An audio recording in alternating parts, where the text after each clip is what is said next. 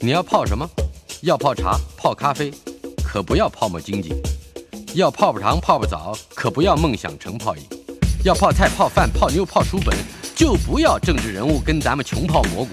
不管泡什么，张大春和你一起泡新闻。台北 FM 九八点一 News 九八九八新闻台，今天进行的单元孙维新谈天，这国立台湾大学物理系及台湾物理呃这个天文物理研究所的教授孙维新先生在我们的线上，维新兄，Hello，大真兄你好，我们各位听众大家好。我们今天的天文的话题没有太低啊，太太低的地方有飞机，有军机飞过。嗯、呃，比较高，稍高一点呢，又有这个低低低这个叫做低空的这个卫星，对不对？待会儿我们也会谈到中国发展的它的中国的 Starlink，呃，要跟嗯马斯克一较高低，呃，好像他们是在低低轨道的卫星啊，这个等一下也会说。嗯、呃，前面第一个话题，嗯，有三条新闻。詹姆斯·韦伯太空望远镜可能发现了最远的银河。对，大真兄， 这是为什么？您看到说我们特别喜欢啊，在尤其是最近这一阵子，韦伯刚刚上线，不断产生新的研究成果的同时呢，我也希望我们的听众朋友们都能够 keep updated 啊，能够随时接触到最新的这些影像啊。嗯哼，当然，我讲讲科学，不见得每个人都能够完全理解啊。是，但是说詹姆斯·韦伯呢，他的红外线能够帮助我们看到宇宙更早期的东西。我们说过，因为早期的宇宙呢，它光线抵达地球的时候，在中间经过了宇宙膨胀的拉扯啊，嗯那光线能量降低掉到红外线去了。是，哈勃以前主要是在紫外线跟可见光，而这现在韦伯的红外线呢，就能帮助我们找到更早期的星系。嗯哼，宇宙的基石就是万千星系嘛，是可能上兆个、千亿上兆的星系啊。那结果呢？最近这一阵子，终于找到了一个在宇宙大爆炸之后三亿年的那么嗯早，也就是一百三十五亿年以前的星系嗯哼，出现了。的一个银河就是了。那嗯，啊，对对对，也是人家的银河。我们自己为什么叫银河？是因为它看起来在我们夜空像河一样，那是因为我们自己在这个银河，嗯在这个是星系里头嘛。 对，别人呢我们都叫星系了，但是呢，一百三十五亿年以前的东西啊，才真的慢慢看到了韦伯望远镜的功力，因为他当时讲的就是要把早期宇宙的图像呈现在世人面前。嗯哼，是这个星系叫 Glass Z 十三，这 Glass 就是玻璃的 Glass，、它应该也是一个简写、是吧？也是个编号，对对对，呃，可以稍稍介绍一下这个。一方面是我们的观测原理啊、包括怎么样去凝视深远的过去。另外也介绍一下这个 Glass Z thirteen，、因为它这个这个星系存在在宇宙最初的时代，究竟它的确切年龄或者是呃呃情况就是究竟如何？对，在天文学的领域里面，我们看到了满天的星斗，那其实是我们比较接近我们的星星。那我们自己在银河里头，银嗯河也不过就是万千星系中间的其中一个嘛。所以，当我们把望远镜调向深空，哈勃跟韦伯调向深空以后呢，嗯周边的亮星我们都都跳过不看了，周边的星星连以我们银河里面星星都不看了。嗯我们现在看出去的就是整个宇宙三 D 的三度空间的宇宙中，远近分成的这些星系。啊哈那这些星系呢，就是构成了我们整个宇宙的基石。有些星系呢，百个、千个的聚在一起，变成星系群、星系团啊。嗯但是呢，重点是科学家老是问自己一件事情：一百三十八亿年以前的宇宙大爆炸之后，隔了多久，第一个恒星形成了？嗯嗯隔了多久久，第一个星系出现了？因为是这跟我们宇宙整个我们了解宇宙最初的历史有很大的关系的。所以呢，你要想知道最初的星系怎么形成，那就没话说，就得要看到最初的那个年纪的星系嘛。嗯所以现在看到了三亿年。所以大真兄，我觉得两个角度来看，学科学的人啊，嗯除了从正面角度看，他永远要从反面角度来看事情。嗯正面角度看事情呢，就是你看到了一个透过红外线的大望远镜观测，可以看到三亿年宇宙爆发的三亿年就出现的星系，嗯那把可能从过去我们最远看到四亿年，现在看了又到了三亿年，早了一亿年了，是那应该多了一些科学认知。但是我刚刚说反面怎么样看？嗯反面的看法就是说，啊，你现在只看到三亿年，你就下结论了吗？你怎么知嗯道到两亿年到一亿年那个宇宙跟你想象的是不是一样的？嗯嗯所以这是为什么我们说科学的研究永远不再给出真理，它是永远只是在让你能够问一个更好的问题。嗯，所以这个 NASA 的首席科学家会说，天文学的记录摇摇欲坠，有更多的记录快要保不住了，好像看起来就跟我们的观测工具的进步有非常大的关系。对，另外现在还只是存在记录的阶段，因为记录就是一个技术性的问题啦。嗯你今天如果能够看到三亿年的东西，那你就超越了原来只能看到四亿年的东西吧。嗯那这只是超越记录而已。更重要，从这些记录里面，我们能够淘取出什么样的科学内涵，是让我们更更进一步的明了早期宇宙到底长什么样子，那才是重要的科学。所以我们超越还的记录。还是把大霹雳当做是一个起点。嗯，大霹雳之后的对四亿年，大霹雳之后的三亿年。呃，那么嗯詹姆斯·韦伯为我们带来的希望会是大概能够看到，还能够往前看到什么样的程度呢？对， 这也就是我们结合在一起的另外一个新闻啊，嗯说对早期又遥远的，因为早期就是遥远，因为光光速其实就是时间，是，空间就是时间，因为光它的速度是有限定的，每秒三十万公里，嗯，所以呢，离得越远，时间就越早，因为你看不到当时的光，你要等到现在才看到光啊。是顺，便一个，大春兄，你以前也会问的问题啊，嗯，三亿年宇宙爆炸，三亿年那个星系，我们现在看到了，它现在是不是还在那个位置上？那可能不在了。早就，哦，不是，早就跑远了。嗯，现在那个一百三十五亿年前的这个星系 呢，啊，膨它胀现，在的位置可能是在、对宇宙膨胀，现在可能在四百亿光年远了。嗯，我们在一百三十五亿光年的地方，现在看到它了，但它是，现在的位置可能在四百，可能四百多亿光年远的地方了。嗯，但我想， 这就是时间跟空间光速光速是有限的得到的结论。但重点是说，现在詹姆斯韦伯呢发现他所能做的观测，看到这些遥远星系，效果是比哈勃望远镜要好到十倍八倍的，哦，所以它的那个好倍数是一个数量级的变化。嗯哼，呃嗯，这这可是我们还是要从这个红外光望远，这是这是红外光的这个区领区域嘛啊，来测量对这星系的这个，还包括质质量的问题，可以多讲一点，因为这好像还牵涉到红位移是吧？嗯，红位移其实出现在我们生活周遭。嗯如果我们在街上听到救护车从远而近过来的时候，救护车发出的警笛的声音呐、对着我们过来的时候，它的声音会变得更尖锐，频率会更高，嗯哼，因为它的发出来的不断发出来的波，因为它的波源在运动，发出来这个警笛的波呢在运动，对着你过来，所以它的波长就不断被挤得更小，波长小，频率就高，声音就尖锐。嗯但是从你面前一过，瞬间从你面前过去那一刹那，它的方向反了。嗯所以它的波要再回来碰到你的耳朵，它就是不断远去了。它的嗯波远去的过程呢，波长又拉长，拉长以后频率降低，能量就降低了。是，所以你我们一般人在在在生活中可以注意到，就这个警笛的声音，嗯接近的时候很高很尖锐，瞬间过去，它突然有一个从尖锐掉到低沉的这个过程，嗯，那个就叫都伯勒效应。都伯勒，都伯勒效。然后呢，这个不是只有声音上面有都伯勒效应，啊哈，从高能量高频到低频，光一样，但是光呢是因为它发出来的光线，光源在跑，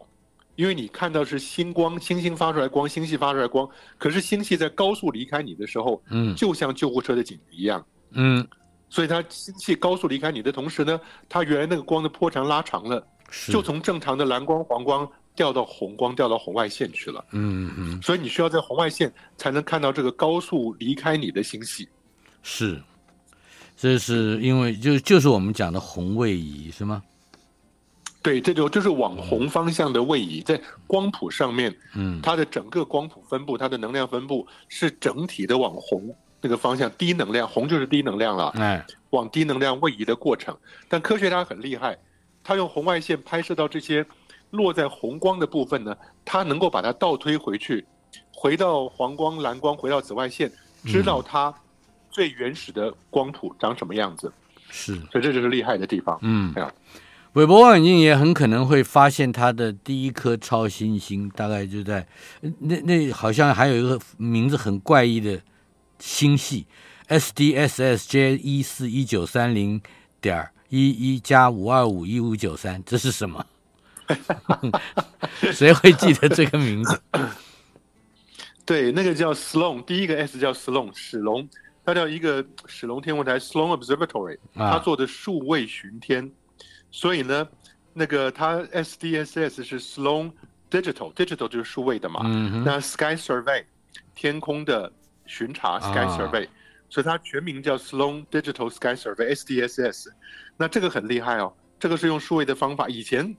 我们当研究生的时候是用照相底片去做巡天，嗯，所以我们在 UCLA 的天文系的图书室里面看到都是大张大张的天区照片呐、啊全天不覆盖的天天区照片。嗯，但到后来进到了数位时代了以后，所有这些照片呢，重新用史龙望远镜拍一遍。嗯，进到的数位数据库。那后来研究生好轻松啊，我们看的时候，当然论文都是自己写的，研究生很轻松。嗯，他做研究的时候呢，他不像我们以前是需要把，呃，你要拍摄天体的那一张大天区照片，从整面墙的那个抽屉里找到那一那个张照片，嗯，摆在拍立得相机底下，放大把那个区域拍出来。是，得到一张拍立得照片，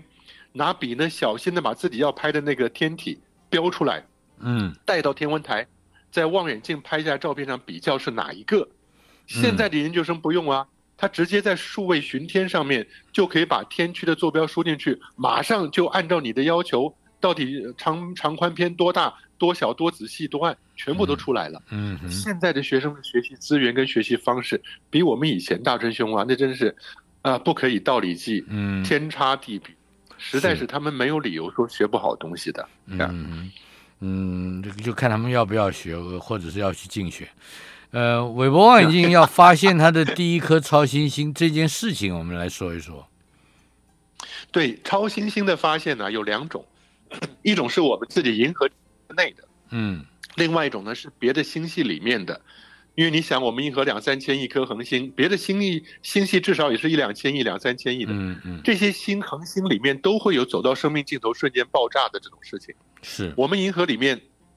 大概一年可以有几十个超新星爆炸，嗯但是呢，我们在银河里面只有靠得近，我们才看得到。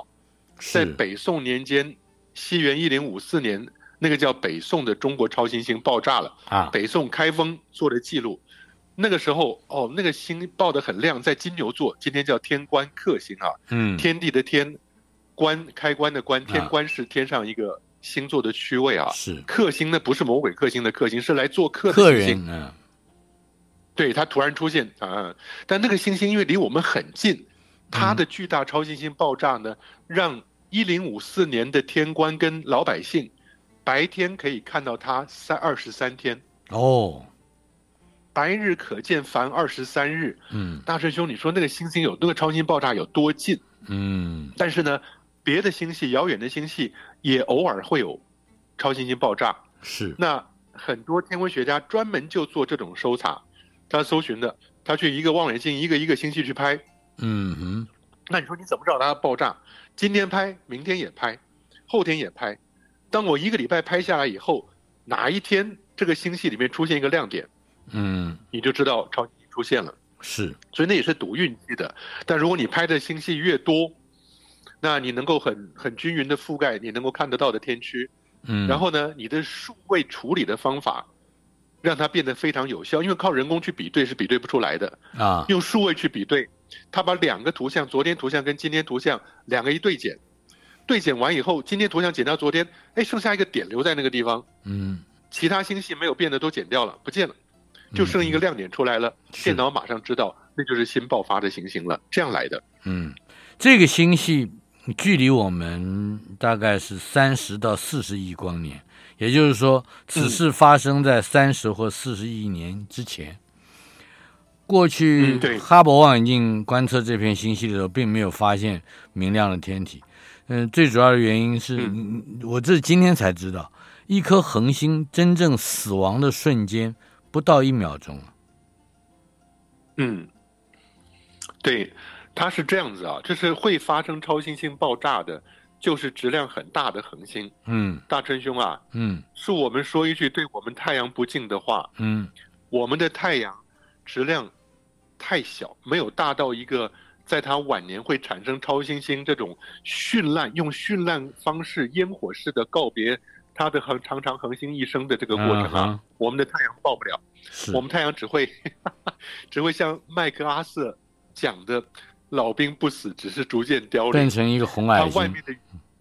嗯，白矮星中央出来白一个白矮矮星，外面的大气层慢慢散掉以后，变成一个漂亮的星云。嗯，从远方看，哎，我们太阳，它慢慢变成一个漂亮的星云了，但它并不会像超新星那种石破天惊的轰然，哇，宇宙里听不到声音了，一个嗯是巨大的爆炸就把整个星星给炸碎了。但是炸碎那瞬间，就像您讲的啊，它就它的过程不到一分不到一秒钟，嗯瞬间是恒星垮下去了，然后垮下去以后产生的温度啊达到十亿度，哦没有人知道十亿度是什么概念。是但这么大的温度呢，核心迅速的往外头爆发，嗯那整个行星就被炸裂。炸裂以后呢，远方的人就看到，哟，一个亮星出现啦，嗯就是这样。是。好了，这个是比较远的，而且看起来是没什么声音，可是非常嗯热啊。对，大接师兄，嗯我我我顺便补充一下啊，也就是说，超新星搜寻这件事情，很多科学家在全世界天文台都用比较小的望远镜在搜寻。嗯以前我们合作过另外一个科学家，他就用个六十公分的望远镜，嗯，然后呢，每天晚上看五百个星系。是他的望远镜移动很快，三十秒拍一张，三十秒拍一张，三十秒换一个，三十秒换一个，嗯一个晚上可以累积五百张照片。第二天晚上拍同样的星系，上然后两个对检，你只要有一个星系爆发一个，马上出来。哦，嗯他做的那个数位模就就很节省人力，数位方式自己去找，一年可以发现几十个、二三十个超新星。嗯，当时美国最厉害的，一年发现一个。他这个也是碰运气所以是我觉吧？呃，都对，就是碰运气，就是碰，但是看你的那个搜寻的设计战略，你怎么样取，然后你的数位做的数位那个城市怎么样去让电脑自己去找它，谁做的有效，谁发挥的能力就强。以前我们认识一个呃超新星大科学家 Philip Pinko，在 UC Berkeley 在理科天文台，他搞了一个七十五公分望远镜，一年发现一个就好高兴了。后来呢，这边有个华人，他一年发现二十几个，那 Philip Pinko 不太高兴，釜底抽薪的办法呢，他就用高薪把这个人聘过去。第二年以后，他就一年发现二十几个了，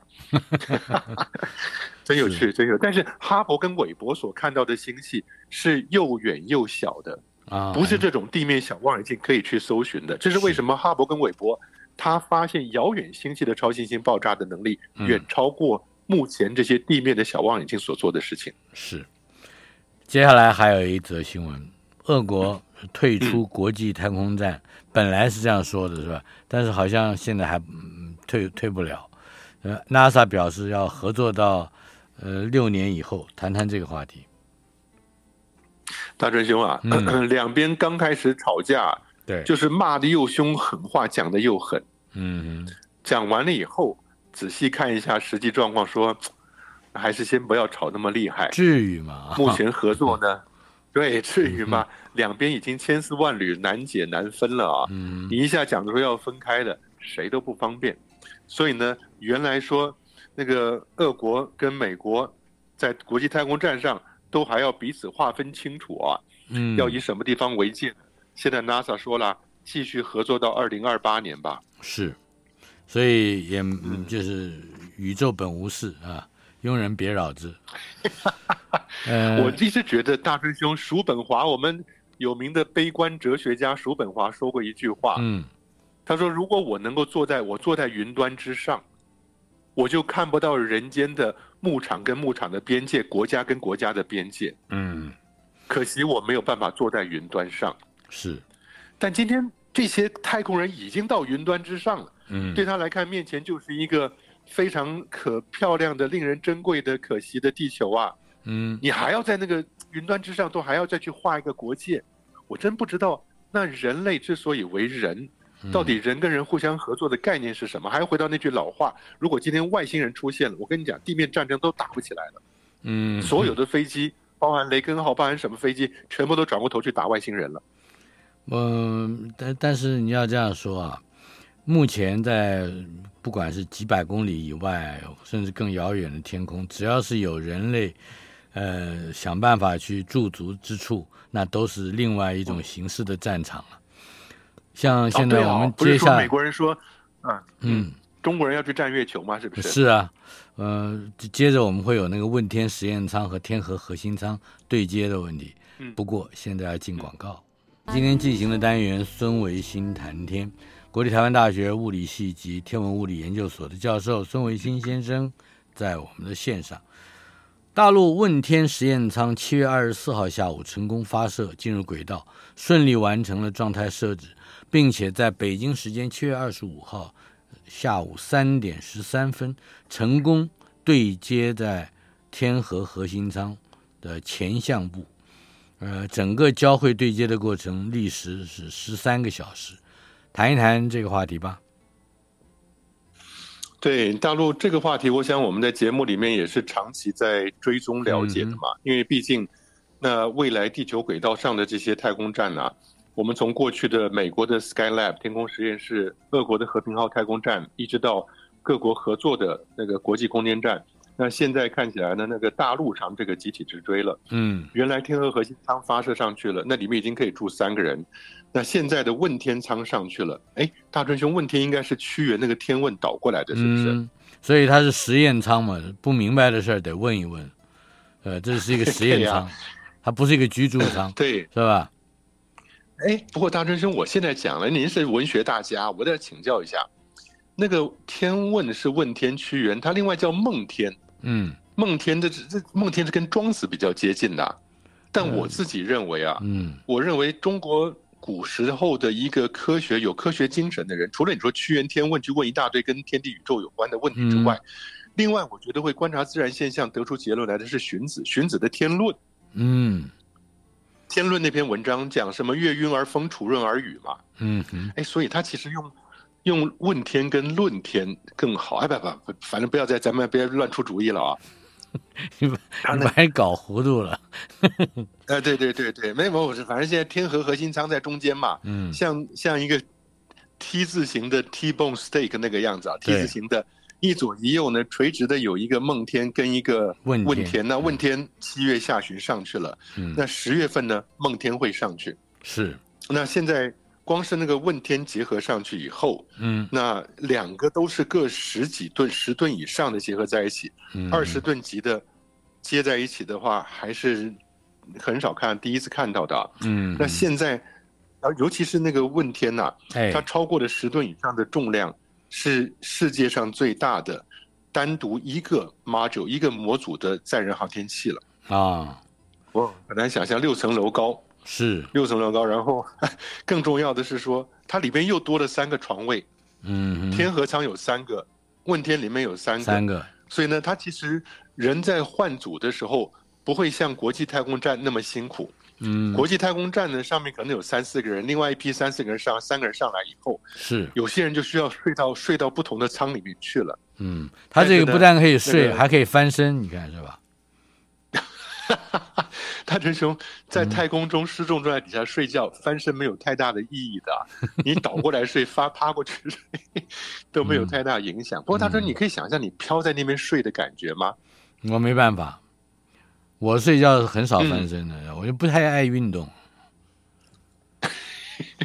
好，了解了解。嗯，哎，这个大陆问天实验舱对接天宫，还遗留了二十一吨失控的火箭，看起来是快要往嗯马来西亚飞去，是吧？哦，那已经那个结束了啦，它就是掉下来了，然后就掉到海里面去。嗯那这其实，在各个太空国家往上发射的时候，这件事情呢，都一直是被大家关注的事情啊。嗯因为，呃，我说像另外一个，就是在七月二十九号，SpaceX 的火箭残余的碎片也掉在澳洲。哼嗯哼，我们以前讲过一个，因为这种残余所就是你发射上去以后，卫星进到了轨道，那你后面的那个两节火箭哎，SpaceX 第一节火箭是能够直接回收嘛？嗯那第二节火箭因为已经飞很高了，是你再回收也不可能了，所以它就直接从高处对着地球大气掉下来。嗯哼掉下来呢，希望能够在这中间把它烧干净。嗯但如果说烧不干净落下来，掉在地面上，你最好进到海里面去。如果嗯掉在地面人多的地方就有危险了。是不过到目前为止，目前为止几十年下来，好像并没有伤过人命。哎，但是这这一就是次搭载问天实验舱长征五号的这个运载火箭，呃，七月三十一号是在印度洋上空嗯坠回地球。嗯，对，那他其实这个就是美国就在那边指控说大陆这边没有分享它的轨迹资讯呐、哎， 那马来西亚那边说哦，它的碎片呢坠落领空，那大臣坠落领空是什么意思？经过领空啊嘛，不是坠落领空吧？对，它总共掉到地啊上，它是坠坠落在婆罗洲东北的那个苏禄海 （Sulu Sea），大概这你想算是沙捞领越海了，是在吧？嗯沙对对对，沙劳越那个地方啊，在在飞过去，就像流星雨那个样子啊，划过去以后落在那个地方。但一般来讲，这些经过了大气燃烧以后，顺便都不大。嗯，那真正危险的是等到大的太空站下来的时候，是而这件事情呢，在一九七三到七九年，美国的那个天空实验室发生过 Skylab。我记得啊上次我们好像说过一次，是不是？它最后掉下来了，整个那二十四小时，美国的 BBC 啊，英国的 BBC、美国的 NBC、CBS、ABC 持续在做转播，嗯哼，到凌晨的两点五十几掉下来以后呢，有几个巨大的碎片砸在澳洲的西部，澳洲西部的陆地上面。嗯哼，其中有一个人早上起来以后找了一个大块的，马上买机票搭到美国，说我要拿这个卖回去给 NASA。嗯。另外一个我不知道我讲过这个故事没有，就真正坠落的那些 Skylab 的的碎片的所在，因为它有的碎片还蛮大，就像个引擎那么大，都掉下来了。啊哈，落在西澳那个地方呢，那个镇长小镇的镇长就开了一张罚单给 NASA，说乱丢垃圾，啊哈，开一张乱丢垃圾的那个随便抛弃废弃物的罚单，好像二四百块多还是多少澳币的吧？啊哈，这个是美国就一直没理。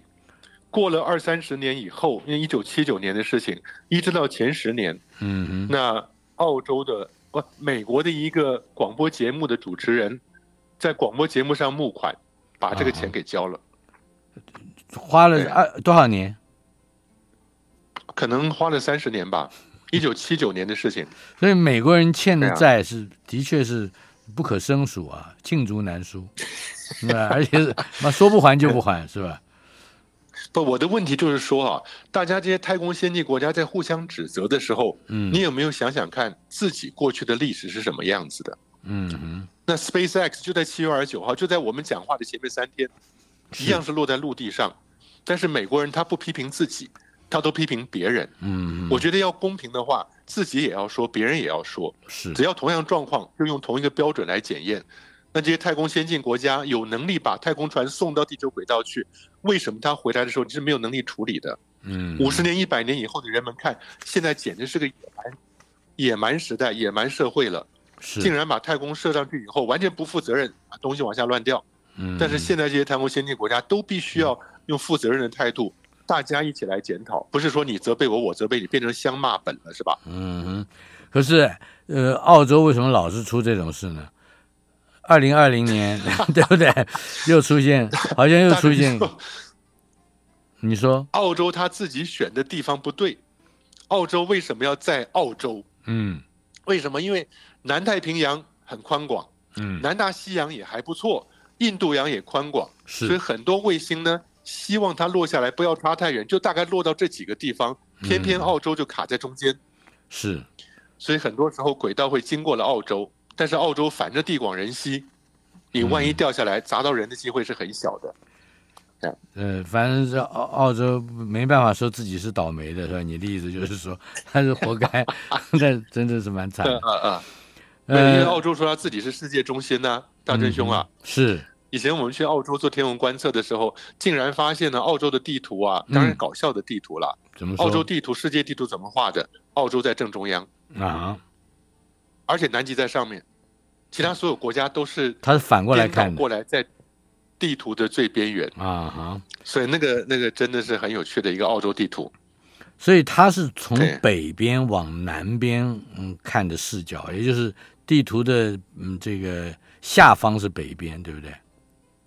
呃，对对，他把整个的地球反转过来。，啊对，这个澳跟洲中呢国就是北古代的地图是一样的。中国古代的地图，因为它是从北边，也就是从皇帝啊 那个御座的视角往看去看，所以它的这个这江东啊，就就就就就嗯谓之江左，这个江西就谓之江右。为什么呢？因为它是反过来的。嗯，对对对， SpaceX 澳洲那个地，嗯，好，你说，哎，没有啊是不是？接下来我不管澳洲了。SpaceX 机动对改变星链卫星轨道，呃，有一些细节是为了是躲避俄罗斯反卫星导弹的碎片。这听起来到底是军事还是科学？谈一谈。呃，是这样子，去年年底的时候，俄罗斯在试验它的反卫星导弹。啊，它的飞弹反卫星飞弹呢，把太空里面一个旧的卫星又把它打碎了，嗯所以它打碎的碎片有一些就奔着这个国际太空站过来，啊，所以国际太空站的人员呢，差一点就得要进入那个逃生舱，要逃生了，要弃船了。嗯后来发现还好，因为太空站呢也可以有一些小规模的，呃，腾挪闪躲的能力，嗯哼，所以它改变了一下轨道方向速度，就能够躲过去啊。那当时他说了，SpaceX 从去年到现在啊，嗯当初为了躲避爆炸碎片，星链卫星的轨道已经上去将近三千颗了。是他说，为了要躲避这些差不多同样高度的碎片，他们已经调整了一千七百多次卫星的轨道。随时都在调整了。对，因为去年十一月十五号，那个被打的那个旧的卫星啊，一个嗯监视卫星、军事卫星，是两吨重，嗯已经报废了。打碎了以后出来的几千块小的碎片，嗯那这些小的碎片呢，跟 SpaceX 的高度也差不了太多。是所以 SpaceX 呢，这作为一个民间商人，他也不太可能在在国际上去跟人家叫板，去跟人家讲讲这个讲那个的。所以呢，最近 SpaceX 才揭露了他躲避这些碎片的做法，一千七百次去调整，因为他都监控得到，地面监控得到这些碎片的运行。嗯美国。美国的像欧洲的 NATO 跟美国的 NORAD，嗯它的这些监控的太空的设施都知道，但监控可能可能是几十万片碎片都监控得到，它可以告诉 SpaceX 说一个碎片对着你的星链卫星来的，你要不要躲？是它就得要去调整。那重点是， 大真兄啊，嗯这个新闻最后一句话，我觉得里面暗藏玄机。嗯他说，SpaceX 到现在为止发射了两千九百多颗，将近三千个卫星。三千个卫星里面有五十二颗必须要脱离轨道，因为没有用了，啊哈出故障了，没有用了，要脱离轨道。是其中有五个是完全失去控制，你根本控制不了的。嗯哼，这句话摆到这个新闻的最后，然后下面就没了。那哎，那大家您的您的想法是什么？我的想法是先进广告，等一下回头我们想一想。台北 FM 九八点一 News 九八九八新闻台，呃，刚才维新兄问了一个问题，SpaceX 解释没有能够妥善处置故障卫星的某些原因，为什么呢？有五十二颗运行中的卫星必须去脱离它的轨道，可是其中五颗完全失去控制，这是这有点赖皮啊， 这是怎么回事？是这样子，如果说我们看它那个比例啊，嗯两千九百多就算三千颗吧，是，五十二颗就算五十颗。嗯，那现在出问题的三千的里面的五是三百里面的五，就是六十分之一了，是，也就是六十个卫星里面就会有一个出问题。嗯那大春兄，你觉得这个几率会不会太高了一点？嗯，他不可能，因为如果你是 SpaceX 要对太空卫星要做的话，你那个那个出击率，你如果他说在千分之一到万分之一，那我可以接受啊。嗯，尤其是太空是高精密尖端的东西嘛，六十分之一的几率实在是太大了。除非是他所以我呃故意不想要控制它，对不对？不是失去控 制，是我不控制你，有没有可能不？是，我是说啊，他可能在轨道里面已经挨揍了，已经被被这些碎片打到了。对，啊因为地球周遭的轨道，其实他说外星人看地球周遭就像土星一样出来一个环了，只不过这个环就是太空垃圾的碎片就是了，已经有一个嗯是嗯环在那个地方了。那如果是这样子的话，太空真的是很危险的一个地方，因为韦伯望远镜一路跑千里迢迢跑到了一百五十万公里的那个地方去，它那嗯边没有什么太空垃圾，但是呢会有小陨石、小星体，它都被打到四次了。嗯，那更不用说地球旁边除了小星体之外，你还多了一堆人类自己造的碎片呢。是，对哎，不过啊，嗯既然是这个话题，我倒觉得有一个题目可以先提一提，那就是嗯中国，呃，它有它自己的 Starlink，对不对？而且嗯这个、对对对对对这个中国这的个呃 Starlink 看起来是也是冲着马斯克不饶他的。咱们谈谈这个话题。对，大志兄，我觉得这就是像我们看的什么 GPS 跟北斗系统的 PK 一样，嗯一开始 GPS，美国人发展 GPS 以后，全球都在用，到后来欧洲发觉不行了，我那么依赖美国，他不见得都对我好，所以欧洲搞出了一个伽利略系统，嗯，那俄罗斯也搞出他自己的系统，那 Cron 呃 Cronus 之类的，那中国就搞了北斗，北斗一级、啊哈一一级一段二段三段，到了最后北斗系统也完成了，嗯否则的话，你如果两边闹不愉快，他把 GPS 一关，你打仗你连门儿都摸不到。嗯所以呢，但同样的道理，你现在搞的星链卫星啊，就是准备要在地球周遭布上四万颗通讯卫星，六 G 网络就变成你马斯克一个人手里的东西了。嗯哼那中国怎么可能坐视不管？所以他现在也要大量的发射小型的通讯卫星，嗯哼，建构一个中国自己的六 G 网络，是这样是来的。而且这个、呃、未来要建造什么巨型星座，要发射一万三千颗低轨道的通信卫星。对对对对哎，对，他为什么马要斯克那边这个数字是一万三千一万两千九百九十几颗吧？大概是。对大春兄，你有没有注意到，原来马斯克在刚开始讲星链的时候，我们节目最早提到，也就是一万两千颗啊。嗯一万两千颗，我是觉得基础是完整的覆盖了。但是马斯克后来把一万两千提到四万两千，嗯 哼那他在不同轨道高度、不同的 coverage，整个对地球的，呃，搞不好还有不同的波段、不同的频段去控制。因为啊一旦，我觉得有点像台铁的铁路，大正兄啊，怎么说？台铁的铁路在台湾做好以后，那个铁路即使你到现在台铁经营不善，赚不了钱了，光是那个铁路，它四通八达跟它两边的地，那就是价值不菲的东西。就是你手里掌握的是金鸡母。嗯，同样的，马斯克知道，如果我摆四万两千颗卫星上面去，很多人要用太空做什么集体的事情，那就一定得过来求我，嗯只是这个概念。是但是中国大陆这个新闻呢，除了说他准备要发展自己的中国星网，嗯他现在叫星网，开成立一个公司啊，是还专门做一个发射基地给他，啊，法海因为南我们耳熟能详的，对我们耳熟能详的，原来有什么西昌啊，有什么酒泉呐、这些卫星基地什么的啊，都是给大型的军事化的政府的公家机构那个大火箭发射的。嗯哼但像马斯克这样用小火箭发射，一次发射几十个、几十个这样发射的，大陆上还没有商业化的发展。是所以我觉得大陆它看得快，而且它做得很快，嗯马上就把商业化的这个概念融进来。不过，大师兄，大陆的商业化可能比美国商业化还来得可怕。因为他还是受原到来的商业化是政府共军战略支援部的管辖嘛。